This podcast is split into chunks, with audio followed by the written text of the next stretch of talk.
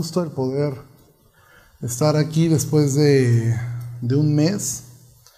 Eh, y de verdad, bueno, como ahorita lo mencionaba Claudio, es muy bueno poder ver a varios de nosotros que estuvimos pasando por esto, esta enfermedad. Y bueno, yo quería agradecer primeramente antes de comenzar, a Dios por todo esto.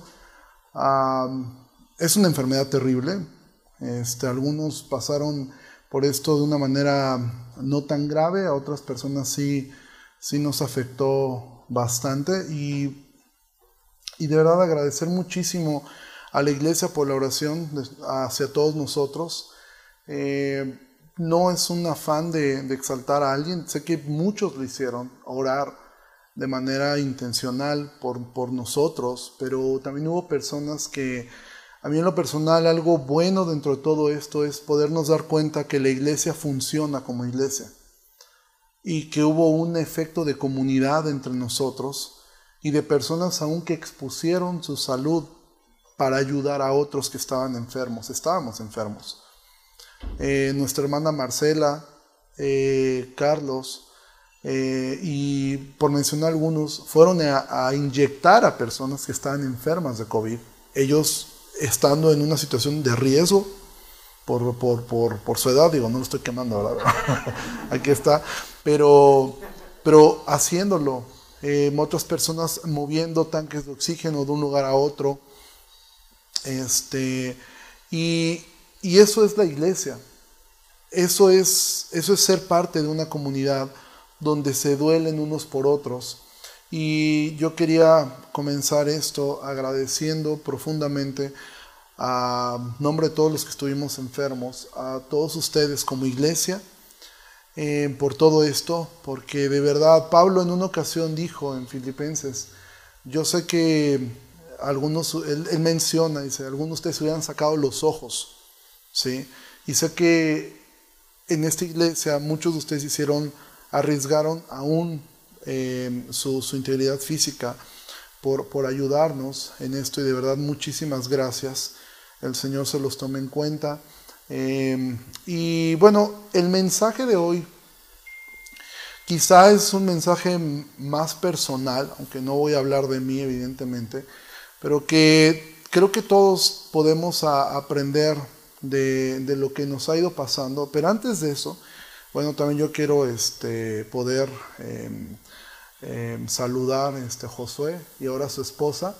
Lucero, bienvenida. Es un gusto podernos conocer. Bueno, quienes no sepan, Josué este, se casó, eh, se fue hasta el otro lado del país. Em, y bueno, de, Guerrero eres tú, ¿verdad? Y pues bueno, es un gusto conocerte. Ya es que, que eh, por fin habíamos escuchado eh, de ti, pero ya ahora te podemos conocer y siéntete bienvenida. Y felicidades a ambos. Pues yo pido que estemos orando por ellos, que el Señor les dé sabiduría y guíe este, sus planes como familia y las cosas que el Señor vaya haciendo con ellos. Entonces, no quería desaprovechar tampoco, tampoco esto. Y bueno, vivimos en un, en, un mundo que constantemente está buscando lo mejor. ¿sí? Todos en, lo que hacemos buscamos ser felices, buscamos estar... Em, abrazando el que nadie quiere estar mal. Ninguno amanece con ganas de, decir, ojalá me vaya mal, ojalá sea una mala semana, tengo ganas de que me vaya mal esta semana para ver qué aprendo. No, todos realmente vamos persiguiendo que nos vaya bien. Y eso ha llevado a muchas iglesias a abrazar lo que se conoce como el Evangelio de la Prosperidad, donde todo es eh, material, todo se trata de salud. Eh, te dicen Jesús te quiere rico, Jesús te quiere cómodo, te quiere exitoso. Y si sufres es porque tienes una fe débil o porque no has reclamado lo que legítimamente es tuyo. Entonces, siempre que hay un enfermo, se adjudica que es una falta de fe. En otras iglesias o algunas personas, eh, con, con buena intención, muchos de ellos, hacen un énfasis no en la prosperidad económica ni en la salud sino en las circunstancias. Eh, ellos entienden que, bueno, enfermos siempre habrá, habrá pobres, pero el enfoque está dirigido hacia las necesidades del alma. O sea, te dicen, Dios quiere que tú estés bien, que seas feliz, que tengas un matrimonio próspero, eh, etc. Entonces tenemos muchas veces, por un lado, el Evangelio de la prosperidad, que te dice que Dios te va a dar todo lo material que tú quieras. Por el otro lado tenemos como el Evangelio de la necesidad. Dios va a suplir todas tus necesidades, Dios va a suplir tus necesidades emocionales, te hace falta un hijo, Dios te lo va a dar, te hace falta amor, Dios te lo va a dar, te hace falta eh, un esposo, una esposa, Dios te lo va a dar, te hace falta una, una mascota, Dios te lo va a dar, ¿sí? Y te dicen, Dios no te va a dar nunca algo más grande de lo que puedas soportar. Y la verdad es que vemos que a veces Dios puede llevar a personas a pruebas donde humanamente ya no son soportables y viene la muerte. En tiempos de pandemia, evidentemente, y en especial en nuestra iglesia, entramos un tiempo muy complicado y todos hemos perdido algo en estos meses, oportunidades, todos estamos aquí hemos perdido algo, oportunidades laborales, oportunidades de crecimiento. Em, algunos han perdido ahorros, esta pandemia los ha llevado a perder muchísimos ahorros, evidentemente, otros los ha llevado a perder seres queridos, seres amados. Esto ha sido quizá una de las cosas más complicadas que cualquier iglesia pudiera vivir. Las preguntas de qué hacer, cómo hacerlo, cuándo hacerlo, dónde hacerlo, con quién hacerlo, son preguntas que, les puedo ser honesto, son preguntas que todo pastor nos hemos hecho durante esta pandemia. Miguel Núñez, él menciona esto y él dice, ojalá en la Biblia miráramos a la iglesia en una pandemia. O sea, eso nos podría dar una ilustración más clara de cómo, cuándo, en dónde, con quién hacer las cosas. Pero no vemos a la iglesia en una pandemia, la vemos en persecuciones. Pero no vemos a la iglesia en una pandemia. Y entonces, ¿qué es lo que extraemos de la palabra de Dios? Principios, sabiduría, eh, quiero citar textualmente al pastor Natán Díaz. Él escribió una carta dirigida a su iglesia, un comunicado en su iglesia y él y tomo esto de lo que él escribió y él dijo, él escribió, hay un peligro mucho más grande para la iglesia que una enfermedad física mortal, el peligro de la división.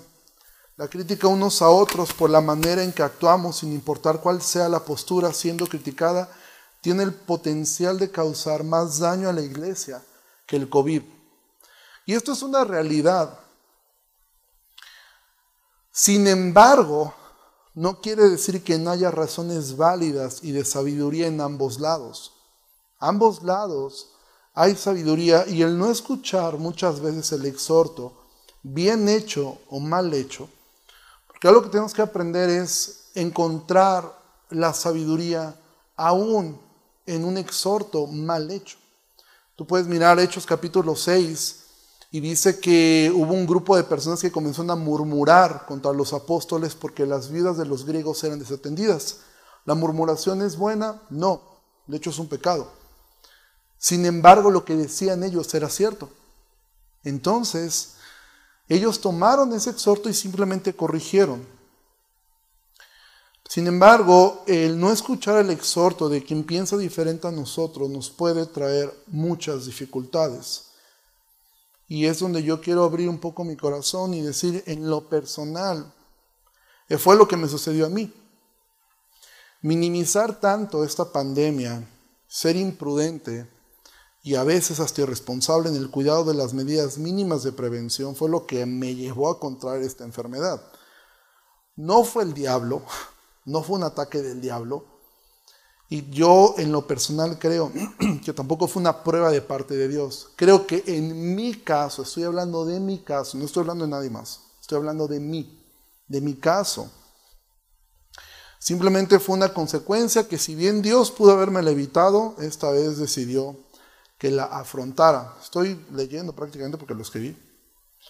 Em, y puedo decirles sin el afán de, espantar a nadie, los que estuvieron con esta enfermedad lo pueden saber de, igual forma.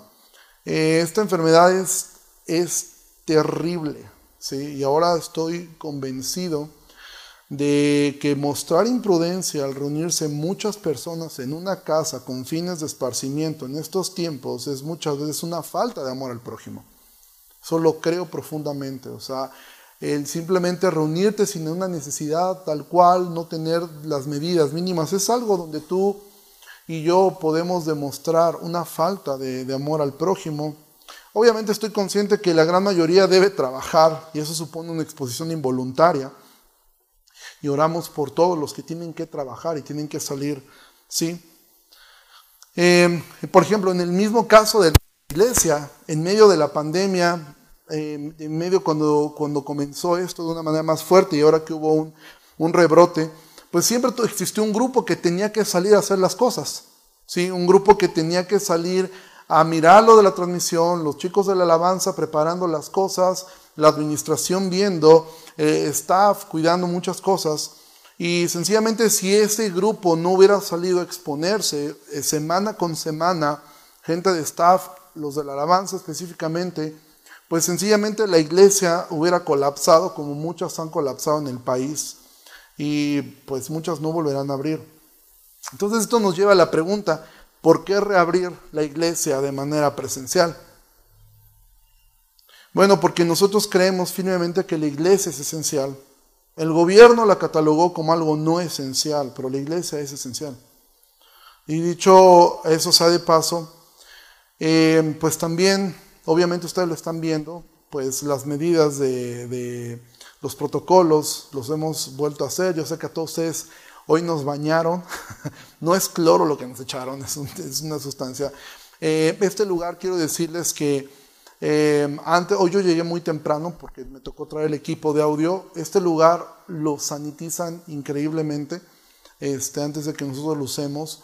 Estamos teniendo únicamente la tercera parte y así vamos a mantenernos. En caso que llegue más gente que quiere estar acá, abriremos dos reuniones. ¿sí? Ahorita ni siquiera están todas las sillas llenas, solamente hay 50 sillas en un espacio que normalmente le caben 150 sillas, que es lo, que, lo que nos ponían anteriormente. Actualmente debemos haber quizá 40 personas, es lo que yo calculo que, que debemos hacer. Obviamente, eso minimiza los, factores de riesgo en una, en una iglesia. ¿sí? Entonces, si llevamos estos protocolos, la iglesia se convierte en un lugar eh, donde hay un riesgo realmente bajo, ya que todos estamos en silencio, no existe mucha interacción entre nosotros. Pero nos congregamos primeramente porque es un mandato, porque así fue diseñada la iglesia. Porque esta fue la idea de Dios de cómo es que una iglesia debe funcionar. Segundo, lo hacemos porque no tenemos ninguna orden en estos momentos de parte del gobierno. De hecho, si la tuviéramos este hotel, créanme que no, no se arriesgaría habría una reunión si tuviéramos alguna restricción. ¿Sí? Eh, no estamos en un asunto de rebeldía contra las autoridades, ellas nos permitan hacerlo. Al decidir no reunirse cuando no hay un impedimento por parte de nuestras autoridades, solo obedece a tres cosas. Solamente existen tres razones por las cuales una persona no asista a la iglesia cuando existe la apertura eh, de hacerlo. Lo primero es motivos de conciencia, es decir, prudencia, un sentido de la responsabilidad. Eso es totalmente respetable. Y también yo quiero eh, aprovechar, y no tengo ningún, ningún tipo de, de este, somos 35 personas, me lo acaban de, comunicar, eh, de, de, decir, o sea, y ofrecer también, a tanto ustedes y sobre todo a las personas que nos están viendo, nunca la intención nuestra ha sido la de presionar a una persona, porque nadie debería hacer nada contra la conciencia. ¿sí? Entonces, Ir contra la conciencia no es bueno y hay personas que por motivos de conciencia lo están haciendo y es totalmente respetable independientemente de su estado eh, de edad, etc. Es totalmente respetable cuando una persona por motivos de conciencia, porque su conciencia le indica que esa es la forma como debe ser hecho, está bien. Obviamente eh, tendremos que aplicar siempre Romanos 14 en esto, si evitar eh, que quienes deciden quedarse en casa juzguen a los que deciden reunirse y que los que deciden reunirse menosprecien a los que no lo hacen. Entonces, en ese sentido, eh, ofrezco una disculpa y aún pido perdón si alguna persona se ha sentido presionada a esto. Nunca ha sido la intención que vayas contra tu conciencia. Entonces, esa es la primera razón por la cual personas deciden quedar en casa. Otras personas eh, es por miedo a la enfermedad. Hay un miedo eh, a contraer una enfermedad que, repito, es una enfermedad, depende cómo te da. Realmente eh, a muchas personas les da muy leve. En mi caso tuve un día que tuve una saturación de oxígeno de 78, y yo dije, ahí te voy San Pedro, ya, ya fue, ¿no? Este, pero bueno, el Señor tuvo, eh, tuvo a bien dejarme más tiempo acá. Eh, y otro realmente es meramente un asunto de flojera, ¿sí? De, con el pretexto de poder justificarse de una pandemia es flojera. Ahora, ¿cómo puedes saber si tú lo estás haciendo por desidia, porque te es más cómodo? Bueno, si tú em, lo puedes saber si para actividades sociales o de esparcimiento te atreves a salir a lugares concurridos, pero a la iglesia la miras como un lugar tóxico donde te puedes contagiar, en eso cada uno sabe lo que está haciendo, ¿sí? Y cada uno debe analizar en su conciencia, en su corazón. ¿sí? Entonces a las personas que nos ven de casa, que por motivos de conciencia, de prudencia, lo están haciendo, Dios les bendiga y que tengan esto. Si es por miedo, lidia con tu miedo. ¿sí? Llévalo delante del Señor, ponlo allí y, sigue lo que el Señor y como familia determinen. Pero si es un asunto de flojera, porque yo no tengo ni miedo, ni tengo nada, pero pues está más cómodo aquí, ¿no? Entonces, simplemente llevarnos a esto. Pero este no es el mensaje, ¿sí? Pero en medio de todo esto, de un lado, del otro, de las convicciones, de los errores, aún de los pecados, sigue existiendo una verdad inamovible. Dios nos ama a todos los que somos sus hijos. Y ese amor es demostrado de muchas maneras. Y hoy yo quiero tomar una manera como Dios muestra su amor a nosotros. Y quiero que vayamos al libro de Hebreos, al capítulo 12, que eso es lo que estaremos el día de hoy. Y así comenzamos nuestro mensaje.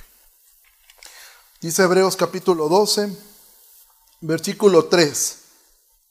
Consideren aquel que sufrió tal contradicción de pecadores contra sí mismo, para que su ánimo no se canse hasta desmayar, porque aún han resistido hasta la sangre combatiendo contra el pecado, y han ya olvidado la exhortación que como a hijos se les dirige diciendo, Hijo mío, no menosprecies la disciplina del Señor, ni desmayes cuando eres reprendido por Él, porque el Señor al que ama disciplina y azota a todo aquel que recibe por hijo. Si soportan la disciplina, Dios los trata como a hijos, porque ¿qué hijo es aquel a quien el Padre no disciplina? Pero si se les deja sin disciplina, de la cual todos han sido participantes, entonces son bastardos y no hijos. Ahora, quiero que, quiero que consideres que este texto se desprende directamente del capítulo 11, que es el capítulo que habla acerca de la fe. Después de hablar de eso, el, apóstol, yo soy de los que creo que fue Pablo quien escribió Hebreos, el apóstol o quien ha escrito Hebreos, ahora comienza a hablar de Jesús. De hecho, el contexto de hablar de la disciplina aquí está hablando de Jesús. Considera aquel que sufrió tal contradicción de pecadores contra sí mismo, para que su ánimo no se canse. Entonces está hablando de Jesús cuando comienza a introducir el tema de la disciplina. Ahora, la palabra en griego que ocupa el autor de Hebreos para disciplina es una palabra que es paideuo, no sé cómo se pronuncie, que significa entrenar, educar o disciplinar, o sea, castigar, o sea, un, castigo. Generalmente nosotros cuando escuchamos la palabra disciplina la asociamos con, em, con un castigo, pero en Hebreos lo que estamos mirando es que Cristo sufrió tal contradicción de pecadores contra sí mismo. Así lo que le está diciendo el autor es que Jesús fue disciplinado también. ¿Sí? Porque lo que nos dice el autor de Hebreos es que Dios a todo el que toma por hijo, y todo en griego, en chino, en japonés significa todos. Todo hijo de Dios va a ser disciplinado. ¿Sí? Y eso es lo que este contexto nos quiere decir, que la disciplina no siempre es por reprensión, sino que la disciplina es un entrenamiento, es la forma como, mira, te pongo un ejemplo, los que son padres tienen que disciplinar a sus hijos todo el tiempo, y eso no significa que todo el tiempo estén con la vara atrás de ellos. ¿Cómo disciplinan a, sus hijos? Hijo, levántate, lávate las manos, lávate la cara, tiende tu cama, em, haz tus tareas, peínate. Esas son disciplinas. Estás disciplinando. La palabra discípulo, disciplina, vienen prácticamente de la misma, de la misma raíz. O sea, tiene que ver con eso. Tú estás disciplinando. Las personas que van a, hacen una disciplina, un deporte, es una disciplina. Ellos mismos están autodisciplinando. Pero hoy quiero que podamos mirar, porque todos nosotros, si eres un hijo de Dios, Dios te está disciplinando constantemente. Pero no siempre somos capaces de discernir esto. Yo estoy hablando en mi caso, yo estoy convencido que en este tiempo, en mí, repito y subrayo, estoy hablando de mí, yo no sé los demás que, pudieron adquirir esta, esta eh, eh, eh, se enfermaron o que han estado enfermos de algo o lo que sea. ¿sí? En mi caso yo lo miré que el Señor esto lo usó para disciplinar mi vida en muchas cosas, cosas que yo había dado de, de antemano, etcétera pero el Señor usó esto. Ahora la disciplina sí es correctiva. Por eso dice en el capítulo, en el versículo 5, ni desmayes cuando eres reprendido por Él. ¿Sí? Esta palabra reprendido es una palabra que es elenjo en griego. Y esta palabra en griego, uno de los significados es castigo. O sea, podemos poner aquí ni desmayes cuando eres castigado por Él. Si tú recuerdas, nosotros estudiamos hace unos días en la historia de David, cuando David eh, censa al pueblo y Dios lo eh, reprende, Dios lo, lo disciplina y Dios aún lo castiga por la decisión que él había tomado en su orgullo. Entonces, cuando no caminas tú rectamente, Dios te va a reprender, Dios te va a castigar. Y no me refiero al castigo eterno, ¿sí? Porque dices, no, es que el castigo ya lo llevó Cristo. Evidentemente el castigo de tu pecado, Él lo llevó en Cristo. Pero cuando no me hablo de castigo, es una disciplina, una consecuencia. ¿sí? Que Dios, evidentemente el castigo fue llevado por Cristo. Pero las consecuencias, ¿sí? E, e, este, este, em, este castigo que no tiene que ver con la eternidad, sino que tiene que ver, ok, esto es la consecuencia como un padre que, ok, a lo mejor no le llamen castigo, pero yo recuerdo que, yo lo he contado otras veces, mi mamá me quería quitar, eh, yo jugaba muchos videojuegos y mi mamá un día me dijo, no, sigues descuidando tus labores, yo te voy a tirar a la basura eso. Y dije, no lo va a hacer, si le costó una lana. Bueno, un día llegué y ya no había Nintendo. Y mi mamá lo tiró a la basura. ¿sí? Y un día seguí viendo televisión y un día mi mamá tiró a la televisión a las veces. Dije, eso no lo va a hacer, pues también vete ella. Pues dejó de verla. ¿Sí? Eso es un castigo, ¿sí? O sea, no me desheredó, no me dejó, no dejó de ser mi madre, hasta el día de hoy me ama, eh, creo. este, pero hay consecuencias, ¿sí? Entonces eso es a lo que me refiero cuando hablo de castigo. No es un castigo eterno, eso ya, ya Cristo lo pagó. Pero va a haber consecuencias. Si tú no caminas rectamente, si tú caminas en pecado, va a haber. Ahora, Dios lo hace como un padre responsable, porque Dios no es un padre alcahuete, ¿sí? Y por lo menos a mí me quedó claro en este tiempo, Dios nos puede librar de cualquier, claro que lo puede hacer, pero Él no es un padre alcahuete, Él no es un padre de, ay, ya, órale, yo, yo, te saco de la deuda, yo te saco del problema. No, Dios va a dejar que tú eh, eh, eh, enfrentes esa obra. Si nunca ocurre que Dios te discipline, que Dios te corrija, que Dios muestre esto, preocúpate. Preocúpate mucho, porque el libro de Hebreos dice que entonces no eres hijo. La palabra que ocupa es bastardo. Un bastardo era alguien que no era un hijo legítimo, sino alguien que sabía, eh, de alguna manera estaba en casa, pero no era un hijo. Si Dios nunca ha traído corrección a tu vida y tú vives viviendo, ocultando pecado o viviendo eh, eh, situaciones eh, eh, eh, en el trabajo o con amistades, etc. Y Dios nunca ha ejercido una disciplina sobre ti. Preocúpate y corre al Señor. Corre con Él. Porque la disciplina y el sufrimiento, amados, van de la mano. El sufrimiento es el megáfono de Dios, decía así es Luis, y es una verdad. No hay nadie a quien Dios haya llamado que no le permita sufrir. Las crisis de fe sean por consecuencias o sean por pruebas que Dios permite, revelan lo que realmente somos. ¿Cuántas personas no se han alejado de Dios cuando el sufrimiento toca la puerta? Cuando el buen pastor no multiplica los panes, sino, eh, sino nos habla palabra dura de escuchar y deja que atravesemos por desiertos. El evangelio social también ha hecho gran daño. Ahora hay un énfasis también en un evangelio social de hay que salir a darle a los pobres, hay que dar esto, hay que hacer aquello, hay que, hay que, hay que, y eso está mal, no, no está mal.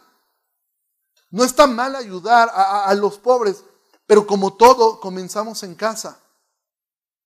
Porque sería el colmo que nosotros en la iglesia tuviéramos hermanos en pobreza o hermanos, pero si saliéramos a repartir a los hospitales. El día que no tengamos necesidades dentro de la membresía, podremos hacerlo, porque si no es como, como un padre que le da a todos a los de enfrente, pero en su casa no hace nada.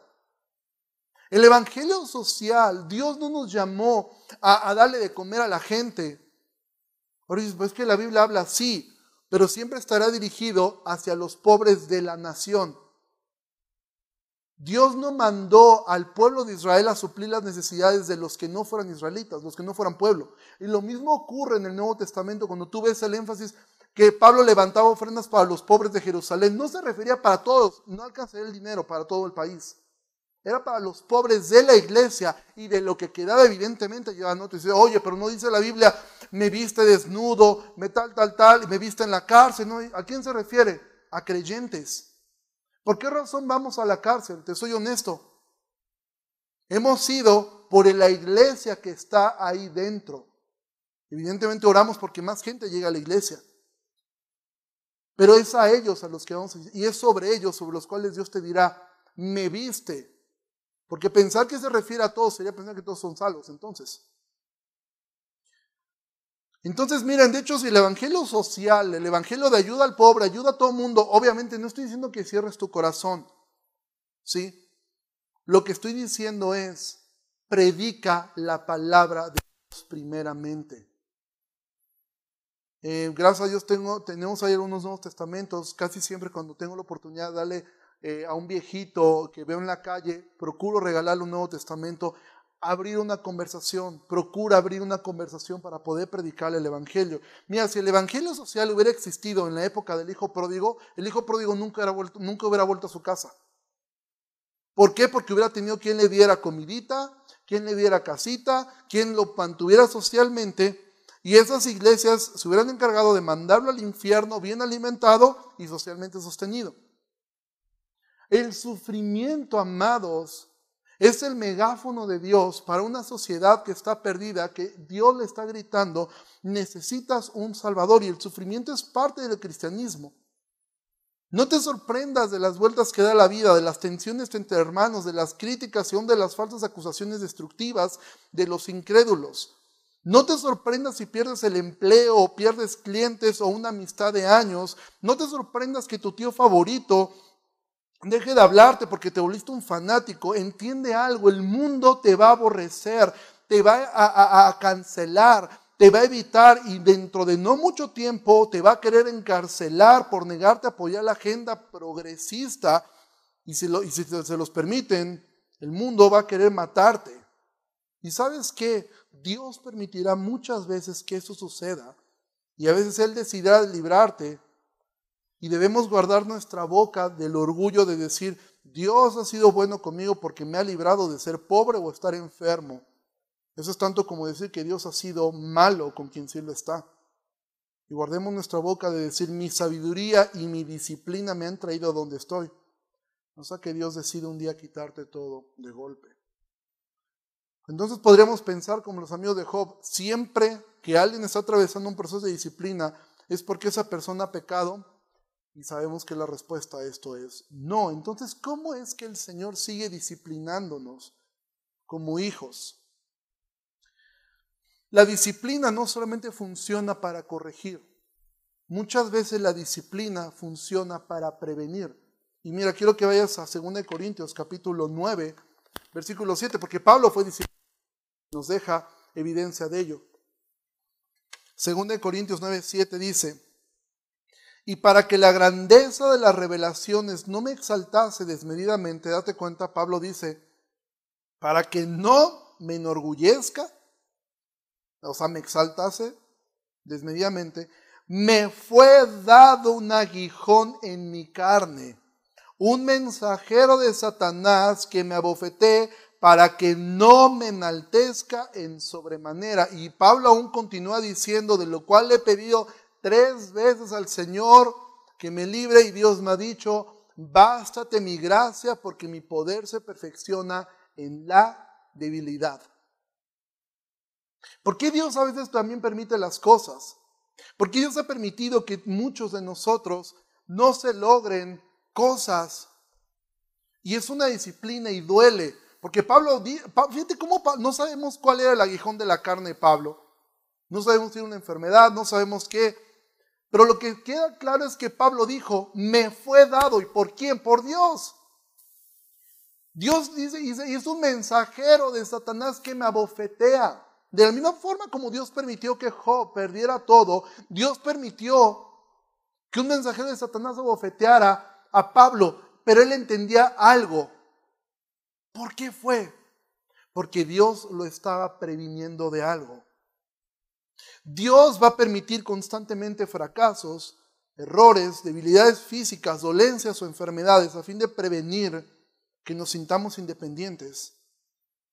Toda iglesia que Dios ha establecido va a pasar por fracasos, humillaciones, porque es una manera como Dios cuida a su iglesia.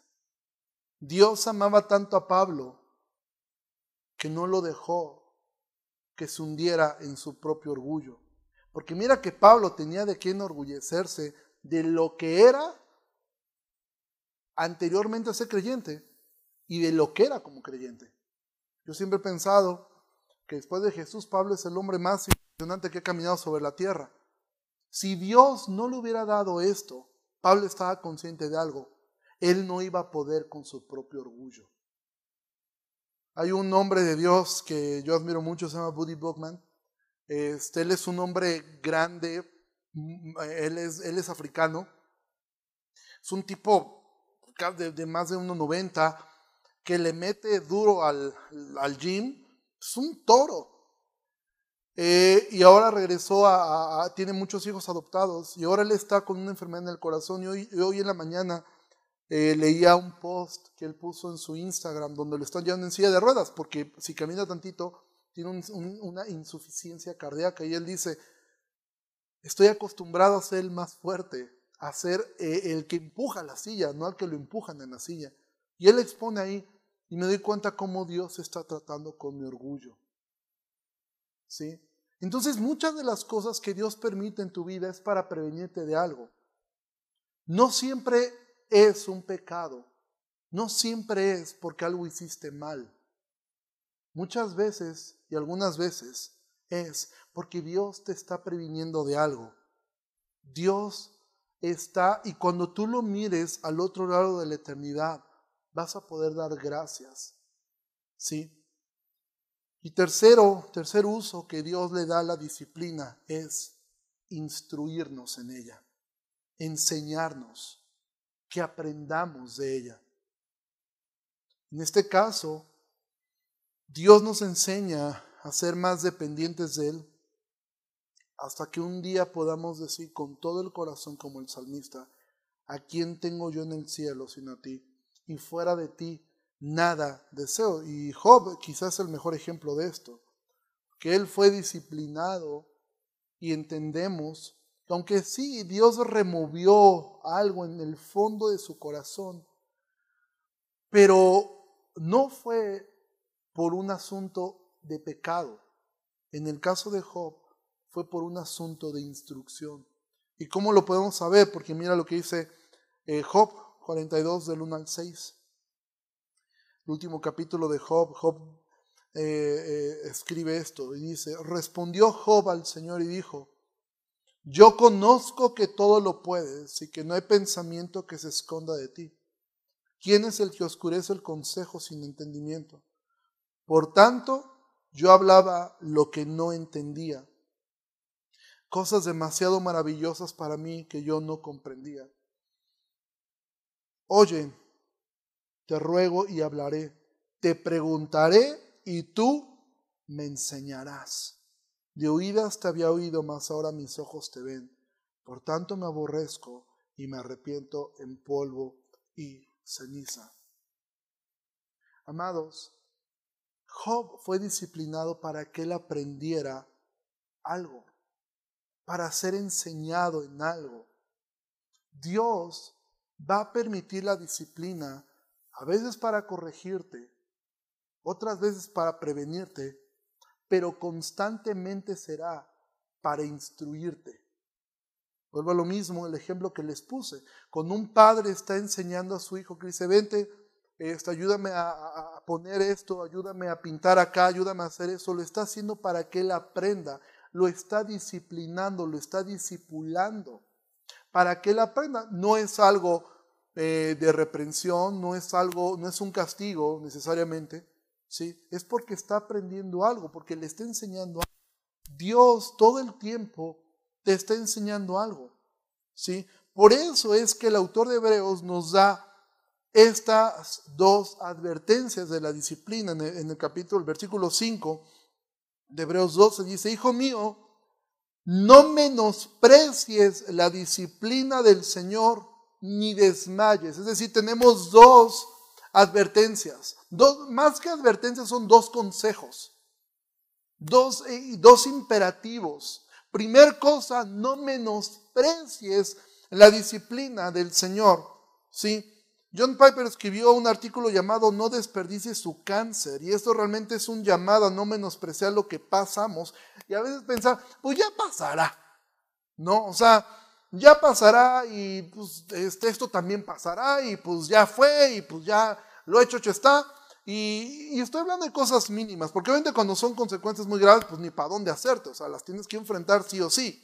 Pero me refiero a las cosas pequeñas, ¿sí? A, aspectos donde dices, voy a poner el ejemplo más, más eh, trivial. Imagina que hoy pierdes, hoy te das cuenta, llegas a tu casa y no traes las llaves. A todos nos ha pasado eso alguna vez, ¿no? Y las llaves ¿sí? Eh, voy a poner una, una, situación, una vez me prestaron un coche, no voy a decir cuál para no, de quién, eh, que los seguros hay que cerrarlos manualmente. Y, y, yo cerré la puerta porque estaba yo estresado, me bajé de volada, cierro todo y me doy cuenta que la llave estaba dentro del coche. ¿sí? Y dije, en la torre, ¿sí? ¿Y ahora qué hago? Le hablé a Dan, y Dan sacó sus artilugios o mañas este, y logró abrir el coche. ¿sí? Ahora, eso es algo muy trivial que todo se puede pasar. Pero aún ahí, si tú eres sabio, tú puedes aprender algo. Y es como si Dios te dijera, ¿no te das cuenta que eso te pasó por estar estresado? Y entonces aprendes algo ligero. No menosprecies aún esos detalles. No menosprecies, mujer, aunque se te queme un día la sopa, porque está, y aprende, bueno, debo poner atención, no estar viendo hoy, este, eh, o sea, y aún detalles pequeños, porque si no aprendemos esto, Dios nos va a permitir cosas aún más grandes o cada vez más grandes hasta que aprendamos. ¿Por qué? Porque esos pequeños detalles nos van moldeando a ser como Cristo. Una persona que, que te contestó mal, una persona que te lastimó, una persona que te hirió ligeramente, no menosprecies y ah, ve tu corazón. Tengo la capacidad de amar a esa persona, tengo la capacidad de, de perdonar a esa persona. Y no menosprecies cómo es que Dios ¿Tú recuerdas el pecado de David cuando él peca con Betsabé, eh, manda matar a Urias? Y después hay un joven que le avienta piedras a David. Y Joab dice que saca, casi saca la espada y dice, voy y lo mato. ¿Sí? Y, Dios, y, David dice, no, porque quizá el Señor lo ha enviado. Es decir, no menospreció. Al final David, ya a punto de morir, recuerda que no fue Dios. Entonces él hizo, así, dale crank. ¿sí? Porque ya, ya estoy a punto de morir, estoy seguro que no fue Dios. Este, y hay una consecuencia para este hombre, pero no menosprecie la disciplina, no la, no la minimices. No digas, bueno, esto me pudo haber pasado, esto le pasó a todo el mundo, hay muchos eh, eh, enfermos, esto pues pasó. No, hay que detenernos y no menospreciar la disciplina, no, no, no hacerla menos. ¿sí? sino tomar aprendizaje y aprovechar al máximo. Por eso Santiago dice, tengan por sumo gozo cuando estén en pruebas, porque es una oportunidad de ser más como, como, como Cristo. Mira, tú puedes tratar a la ligera la disciplina del Señor y por insensibilidad, al quejarse, incluso al cuestionar, ¿por qué me está pasando esto? ¿Por qué yo? ¿Por qué a mí? Todo iba tan bien y mira lo que pasó.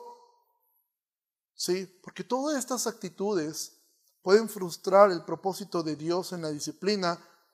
¿Y qué va a hacer Dios? Dice, nada, como muchos papás, ay, que lo que quiera. No, Dios nos libre que Dios dijera algo así. Si Dios dijera algo así, entonces aplicaría lo que también dice Hebreos, que ya no hay esperanza. Porque sí, también Dios puede llegar a decir eso. Sobre aquellos que, conociendo la palabra de Dios, dice que es imposible. Entonces también Dios puede llegar a un punto de decir, ok, hágase tu voluntad. Pero Dios a sus hijos jamás les dirá eso. Dios va a hacer todo lo que tiene que hacer. Decía, ok, no, no, aprendiste con esto. Ok, pues ahora va elevando y conduce a una mayor disciplina. Si tú menosprecias la disciplina y no tomas un aprendizaje, Jesús mismo se lo dijo un hombre que entendemos que estaba enfermo, él sí por pecado. Y Jesús le dijo, ve y no peques más, no te venga algo peor. Entonces tenemos que aprender de esto. Pero también hay otro segundo consejo. Dice que no menospreciemos, dice, ni desmayes. Es la, segunda eh, eh, eh, exhorto del autor. En mexicano, podríamos, si, si Pablo hubiera sido mexicano, él pudo haber escrito, en vez de no desmayes, hubiera podido decir, aguanta vara. ¿Sí? A veces las pruebas que el Señor permite son duras, son prolongadas. Por eso dice el salmista, muchas son las aflicciones del justo, pero de todas ellas le librará el Señor. Mira, amado, no te derrumbes cuando las finanzas no van bien, cuando la enfermedad toca la puerta, cuando tienes el corazón roto, cuando parece que todo se está derrumbando y todo te está lloviendo sobre mojado. No menosprecies, no minimices la disciplina. Recuerda, todo creyente está en constante disciplina, ya sea correctiva, ya sea preventiva o sea instructiva. No siempre la disciplina será dura y va a producir un sufrimiento muy grande, pero nunca minimice las oportunidades que Dios nos da para ser más como Cristo. No las menosprecies, y aún en medio de todo esto, en este mismo contexto de la disciplina, el autor de Hebreos en el versículo 15 nos hace una exhortación más. Dice, miren bien, no sea que alguno deje de alcanzar la gracia de Dios, que brotando alguna raíz de amargura les estorbe y por ella muchos sean contaminados. Iglesia, nunca permitas que un proceso en el cual Dios está dando la oportunidad. Recuerda, todo lo que ocurre en la vida del creyente, Dios lo permite para corregirnos, para prevenirnos o para enseñarnos algo. Pero muchas veces son situaciones difíciles. Y si tú no guardas tu corazón, puede producirse amargura y te va a atrapar.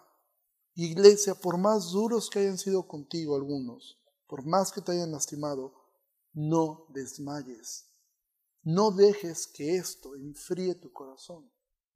Dios está permitiendo todo para que nosotros aprendamos y seamos más como Cristo. Pero quizá una de las cosas más hermosas de cuando se habla de la disciplina es, y eso lo hace más duro, es olvidar la razón principal por la cual Dios permite que nosotros pasemos por tiempos de disciplina, sea correctiva, sea preventiva o sea instructiva. ¿Y cuál es esa razón? Vamos ahí al versículo 6 de Hebreos 12. Porque el Señor al que ama, disciplina, y azota a todo aquel que recibe por hijo. Si soportan la disciplina, Dios los trata como a hijos. Porque ¿qué hijo es aquel a quien el Padre no disciplina? Si Dios permite que tú y yo vivamos momentos de disciplina, es porque Dios nos ama. Es la forma como Dios te está diciendo, eres mi hijo, eres mi hija y te amo. El fundamento de la vida del creyente evidentemente es Cristo, pero es estamos puestos en que Dios nos ama. La Biblia habla de esto, dice que Dios te amó tanto que dio a su Hijo unigénito por ti. Dios te amó tanto que te eligió antes de la fundación del mundo. Antes de que todo esto fuera creado, que hubiera aves en el cielo, antes de que hubiera plantas, antes de que hubiera mar, antes de que hubiera peces, antes de que hubiera oxígeno, antes de que hubiera un solo átomo en el universo, Dios ya te amaba. Dios te amó tanto que puso su amor sobre ti. Perdonó tu pecado, te concedió la justicia de Cristo. Dios te amó tanto que tiene a Cristo preparando un lugar para ti en su propia casa en gloria. Dios te ama, es una garantía de que nada debería ser capaz de derrumbarte. Es una seguridad de que el amor está detrás de todo sufrimiento que Él permite. Dice el libro de Efesios que en amor, habiéndonos predestinado, fue el amor el causante que te eligió, fue el amor el que te redimió cuando eras pecador. Cristo murió por nosotros como un acto de amor. Fue el amor lo que efectivamente nos llama y como dice Jeremías 31, con amor eterno te ha amado. Esto si tú te pones a analizarlo no lo entiendes. ¿Has puesto alguna vez a pensar que Dios es eterno? Que hay una eternidad pasada y es algo que la mente no puede entender cómo es que Dios es eterno. Pues así como Él es eterno, eterno ha sido su amor por ti. Ni siquiera podemos entender en qué momento, porque el tiempo ni siquiera había sido creado. Pero Dios siempre te ha amado. Siempre. Es un misterio para nosotros entender. Si Dios es eterno, ¿a partir de cuándo decidió amarte? Y la respuesta es desde siempre. Eternamente, con amor eterno, te he amado. Efesios 2 dice, Él nos amó con un gran amor. Y fue ese amor el que nos sacó de nuestra muerte espiritual. Dios siendo rico en misericordia debido a su gran amor con el que nos amó, incluso cuando estábamos muertos en nuestro pecado, nos dio vida juntamente con Cristo. Fuiste elegido por amor, fuiste atraído por amor, redimido por amor, guardado por amor. Y es el mismo amor el que también nos disciplina. Él nos ama tanto que nos corrija, que nos corrige y nos niega lo que nos haría daño. Dicho de otro modo, es un privilegio exclusivo de los hijos de Dios ser disciplinados por nuestro Padre Celestial y eso nos da evidencia de que somos sus hijos. Entonces cuando miramos la disciplina desde una perspectiva correcta, aprendemos, la sufrimos, a veces no entendemos de qué Dios nos previno, ¿sí? A veces no sabemos si fue una consecuencia o si es una prueba. Pero sea la una o sea la otra, es Dios diciéndote, te amo. Te amo tanto que no te voy a dejar como estás. Te amo tanto que no voy a permitir que te pierdas. Porque si a Dios le importa algo, es tu eternidad.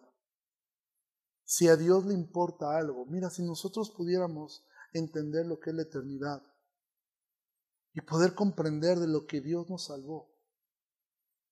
Veríamos las cosas desde una perspectiva correcta y veríamos que cualquier situación que vivamos acá es nada comparada, primero con el amor de Cristo y segundo de lo que Dios nos libró. Y por eso Dios permite el sufrimiento. Porque una, una de las causas o algo de lo que provoca, que provoca el sufrimiento es que nos hace anhelar el cielo. Mira, yo eh, cuando estuve estos días enfermo, evidentemente hubo un momento me sentía tan mal que anhelas. Dice, Señor, si ya me voy, pues ya sácame de aquí. Porque es duro estar enfermo. Y miren, nunca voy a comparar la enfermedad que tuve con la de otras personas que han estado más graves o que tienen enfermedades como el cáncer o enfermedades terminales. Pero algo que causa bueno el sufrimiento es que nos hace anhelar el cielo, no como una forma de huir, sino como una esperanza de estar con Él, de mirarle cara a cara, de poder mirar a Cristo y poder un día, juntamente con Cristo, voltear atrás, ver la vida, ver las cosas que Dios permitió, por más duras que hayan sido, verlo en retrospectiva y poder decir, ya con la mente de Cristo, poder decir, yo hubiera hecho lo mismo, exactamente igual como tú lo hiciste, Señor.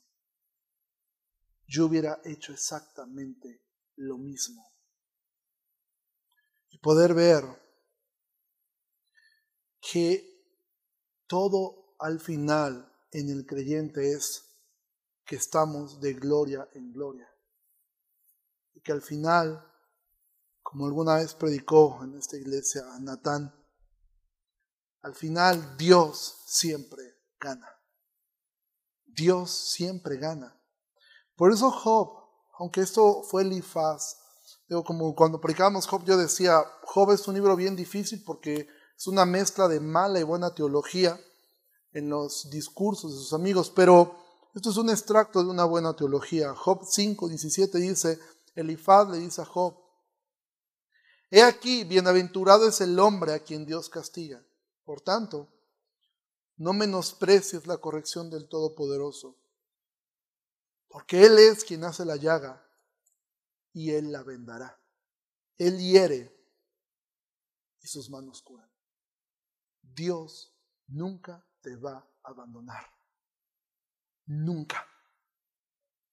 Sea que atravieses por una prueba o sea que estés atravesando una consecuencia por tu pecado, Dios nunca te va a dejar de amar. No hay nada que puedas hacer para que Él te ame menos. De la misma forma como no puedes hacer nada para que te ame más. Dios nunca te va a dejar de amar, pero no menosprecie la disciplina, no desmayes en la disciplina. Dios nunca te va a dejar. En la noche más oscura Él va a brillar como el alba. Si tu disciplina fue correctiva, mira al Hijo pródigo. Y recuerda que tienes un Padre en el cielo que te ama y que está listo para hacer fiesta como respuesta a tu arrepentimiento. Mira al hijo pródigo, cómo él vuelve arrepentido, confiesa su pecado y el Padre lo vuelve a amar. Si tú no sabes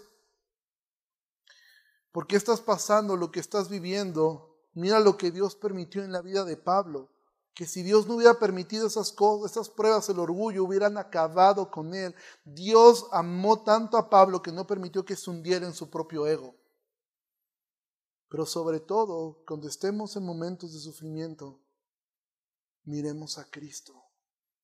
Como dice Hebreos 12, puestos los ojos en Jesús, el autor y consumador de la fe, el cual por el gozo puesto delante de él sufrió la cruz menospreciando lo propio y se sentó a la diestra del trono de Dios. Consideren aquel que sufrió tal contradicción de pecadores contra sí mismo, para que su ánimo no se canse hasta desmayar. ¿De dónde vas a recibir ánimo en los momentos de prueba? ¿En dónde vas a recibir ánimo cuando sientes que ya fue demasiado duro la consecuencia que estás viviendo? ¿De dónde la vas a obtener el ánimo? Bueno, el ánimo lo vas a poder extraer de cuando consideres a Cristo, quien sufrió siendo inocente. Jesús mismo fue disciplinado para que aprendiera obediencia. Jesús nunca fue disciplinado para corregirlo porque él nunca pecó. Jesús nunca fue disciplinado para prevenirlo de algo porque su naturaleza no corría hacia el pecado, pero Jesús sí fue enseñado. Y a Jesús fue puesto bajo lo propio y aún sufrió la cruz pero la sufrió con gozo. ¿Por qué? Porque de la misma manera como Hebreos nos insta a poner los ojos en Cristo, Cristo siempre tuvo los ojos puestos en su Padre. Y en saber, ¿sabes cuál era el gozo puesto delante de los ojos de, de Jesús? Perdón que te lo diga, pero no éramos tú y yo. Era el saber que el Padre estaba satisfecho. ¿Y por qué estaba satisfecho el Padre? Porque nos había salvado. Porque su plan redentor se había cumplido. No te canses, sigue corriendo hacia Él hasta que un día, sin saberlo, quizás sin esperarlo, despiertes en sus brazos y sepas que estás en casa. Pero amados, Dios permite las cosas y todos, están, los que estamos aquí, los que estuvimos enfermos, los que estarán enfermos de esto, sea, logremos que nadie más se contagie. Los que están en casa, todos nosotros, si somos hijos de Dios, estamos en constantes procesos de disciplina, sea para corregirnos, como en mi caso, sea para prevenirnos o sea para instruirnos.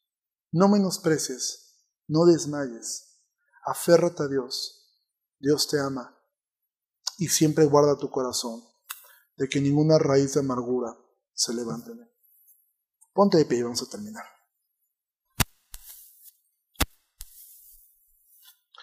Señor Jesús, te, te agradezco mucho por la oportunidad de poder estar nuevamente aquí. Te ruego, Señor, por la vida de cada uno de mis hermanos tanto los que están aquí como los que están en casa, como las personas que verán este, esta transmisión después. Señor, te rogamos que nos guardes, que nos ayudes, que podamos ser sabios al mirar los procesos por los cuales nos dejas pasar.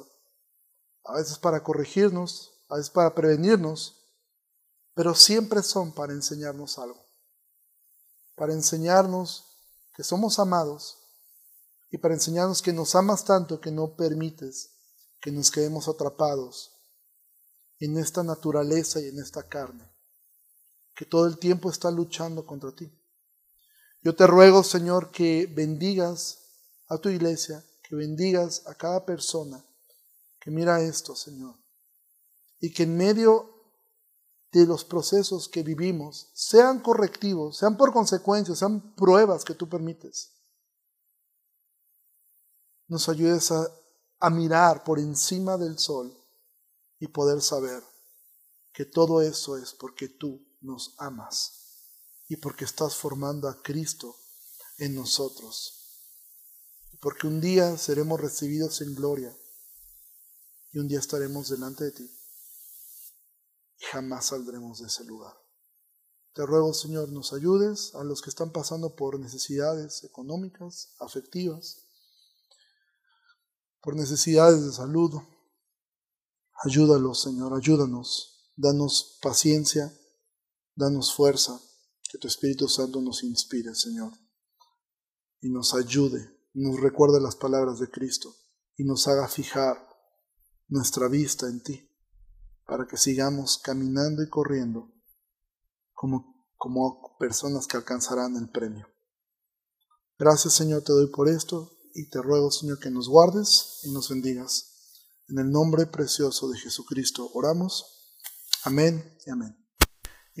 Dios les bendiga mucho. Es un gusto poder estar aquí nuevamente. Y pues si el Señor lo permite, nos veremos dentro de ocho días. Dios les bendiga mucho. Que tengan un excelente fin de semana.